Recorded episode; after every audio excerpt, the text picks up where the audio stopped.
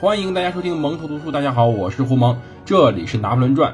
大家如果喜欢本节目的话，可以通过喜马拉雅 APP 进行订阅收听，或者通过苹果手机应用软件中的播客软件进行订阅收听。如果大家觉得本节目符合各位的胃口的话，请不吝你的手指点击订阅以及赞赏按钮。你们的支持就是胡蒙更新下去最大的动力。我们接着上回的故事讲，上次我们讲到法国对英国宣战。其实英国啊，我们先要纠正一下，英国这时候已经不是以前的英国了，也不是随后的英国。英国在这个时间段应该是最为虚弱的，因为它失去了它的美洲殖民地，也就是美国。美国在1776年宣布独立，并且在1783年获得成功，这一点导致当时的英国元气大伤，并且最重要是，在国际上失去了一些地位，尤其失去了帮助，被孤立了。所以当时的首相小威廉皮特采取了一种非常灵活的外交手段，但好死不死，谁也没想到法国竟然会对英国宣战。这里插出一句啊。我们作为一个民众或者一个普通公民，一定要正确认识一点：其实，在国际关系中，并没有什么永恒的敌人或者永恒的朋友。今天也不要说跟谁一个国家铁，跟那个国家关系好，两个国家一块能喝喝酒，领导人喝喝酒吃肉，或者说跟哪个国家是生死大敌，都不存在的。不说多，就看看中华人民共和国过去三十年，甚至过去四十年。或者说建国以来的各种关系历史，如果大家仔细研究一下的话，哪有什么朋友？我们中国的利益才是第一位的。诚然，中国是个负责任的大国，我们应该去为了世界的福祉而着想。但是呢，在外交上，更多的应该考虑的是我们中华人民共和国自己的福祉，而不是别人的什么。这一点非常重要。所以不要奇怪，有什么突然今天跟这个好了，明天跟那个闹翻了，太正常了。这就是社会，这就是外交，这就是这个世界。而回着过去两百年前，当时的欧洲也是这个样子。前一段时间，英法还在签订商约，关系好的跟穿一条裤子似的。结果呢，这时候就打仗了。其中打仗啊，谁都没想到，或者说谁也都想到了，英法之间必有一战，但是没想到。当时的革命法国如此的强硬，会跟英国宣战，而这场宣战呢，导致英国开了个先例。要知道，当时啊，英国是很喜欢拿钱去换朋友的，这一点是很管用的。英国不出兵，只花钱在欧洲大陆上寻找盟友，去支持那些小国。要知道，钱花完了可以赚，但是自己国家的士兵死了，就真死了。自己国家的国力削弱的真削弱了，钱是永远都花不完的，你怎么花就能怎么赚回来。当时英法开战后，小威廉皮特最重要的一件事情是寻找足够多的朋友，对盟友应该准确来说，因为在之前有个合约，这个合约叫做莱亨巴赫合约，当时呢已经促成了普鲁士、奥地利解除了当时战争状态，走向和平。要知道都被法国逼的，这俩国也不是什么。互相之间也不是什么看着很对付的样子。当时啊，这两国两国都成为了当时英国的盟友。当时小皮特呢还跟俄国、萨丁、那不勒斯等等等等国家缔结了共同行动条约，答应给这些国家巨额的补偿金。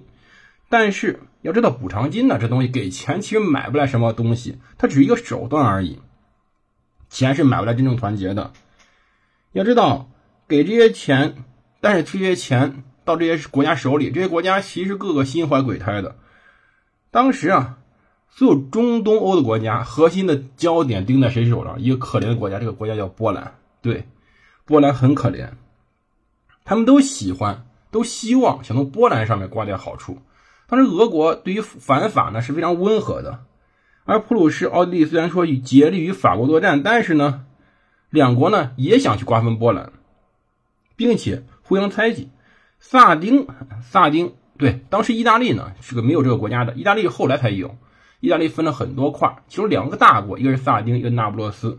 萨丁呢，萨丁拿到钱以后却不肯履约，收钱不办事儿，太混蛋了。各国都希望其他国家多做贡献，自己站在岸上看风景，对，这就是同盟经常的事情。结果法国进攻面前，小盟国见似退出，大国呢缺少缺少。当时的团结，只关心自己利益。比如普鲁士呢，一面压着波兰那边，一面呢积极要求英国给钱。如果再拿不着钱的话，我们普鲁士呢就召回在莱茵地区的军队，而英国希望盟国能够分担财政负担，要求和奥各自分担对普鲁士援助的五分之一，甚至俄国也要分担五分之一。但是由于随后法军挺进荷兰，英国不得已答应了普鲁士的要求。普鲁士呢，就答应提供六点二万人进行参战，这是个很坏的苗头。要知道，当时英国之前确实给钱，但给的是小国。要知道，这种普鲁士这种大国提供补充金，而这些国家呢，很有可能拿了钱不办事儿。而实际情况又恰恰如此。普鲁士拿到钱以后，借口波兰发生暴乱而不肯在莱茵地区发动军事行动，英国于是向他停止进行了后续的补助。而普鲁士一拿到钱，扭头就跟法国签订停战停战协议了。对，这就是当时的反法同盟，就这种德行，没办法。在奥地利方面呢，英国答应补提供补充金，而奥地利承诺在德意志维持十二万人的军队，但是要求得到更多，而回报呢，哼，微不足道。奥地利呢，则担心当时波兰被俄国独吞。要知道，波兰，哼，可怜的大波波，当年呀。或者说很多次，他几乎是三五次被灭国，这事儿太正常。这个国家处于四战之地，太可怜了。而俄国方面呢，英国给俄国送了厚礼，而俄国答应支援英国皇家海军，但是不支持陆军。英国所有的算盘其实都没有成功。当时的战争呢，就在这种扯皮之中，逐渐滑向了法军的胜利一边。要知道，当时啊，整个战争。走向很不符合英国的预料，花了钱却拿不到实惠。而当时拿破仑呢？对，拿破仑在这个战争中开始崭露头角了。在路易十六被处死后的第二个月，也就二月份，拿破仑呢第一次展现了他军事天赋，他领到了重要的指挥任务。要知道，当时啊，保利的外甥皮耶尔·迪希萨利罗卡将率领远征军解放皮耶蒙特萨丁王国的三个萨丁小岛。拿破仑负责指挥炮兵部队，他私下嘲笑罗卡是个晾衣架，觉得他没什么本事。而海军将领特吕盖呢，率领一支小型舰队从伯尼法桥出发，其中一艘二十二炮轻型巡航舰“次鹰号”是其中的旗舰。二月十八号，拿破仑同当时的科学家国民自卫队走向“次鹰号”，二十三日，军队攻占了其中一个岛。同时呢，这个岛叫做圣斯特凡诺岛，同时距离另外两个马达莱纳岛以及卡普雷拉岛不过一千米左右的距离。拿破仑布置好他的加农炮，以便炮轰另外两个岛。第二天呢，确实炮响了，开火了。然而，罗卡军队中，普罗旺斯应征的农民人数最多。他们在斯英号发现一身戎装、斗志昂扬的萨丁人正拥向海滩。看起来并不怎么渴望被解放，于是农民哗变，罗卡随放弃了整个远征。拿破仑非常愤怒，当时呢，他只能定死加农炮，并且把旧炮扔进海里。这次战争其实拿破仑整个指挥还是没问题的，他起到了炮兵应有的作用，并且也起到他自己当年在军校中学习的所有的一些科目，他都展示出来了。但没办法。谁知道农民所组成的步兵竟然哗变了？这事儿，哼！当然，拿破仑认为这第一次军事行动非常的失败，并且是个耻辱。但是保利这时候很有意思，保利只派了一千八百人，对他只出了一千八百人去进行这次军事活动。如果他按照当时国民工会要求的一万人远征，很有可能成功。拿破仑。向保利抱怨道：“他的部队完全没有战争必需品，没帐篷，没制服，没斗篷，没有炮兵辎重，就这么开始打仗了。”他补充道：“支援他们纯属成功的希望，这支撑他们战争的唯一的想法。”当时呢，我们这位将来的名将、将来的元帅，战争非常不顺利，但是他从中悟到了士气、后勤以及统帅力在战争中的重大作用。要知道。其实，对于这种将来的名将来说，成功并不一定是什么重要的事情，失败才更重要。这里对于各位来说，其实有时候我们不要看什么成功学的书，你就真拿着一本完全百分之百按照马云的经历写成的成功学书，你放心，你成不了马云。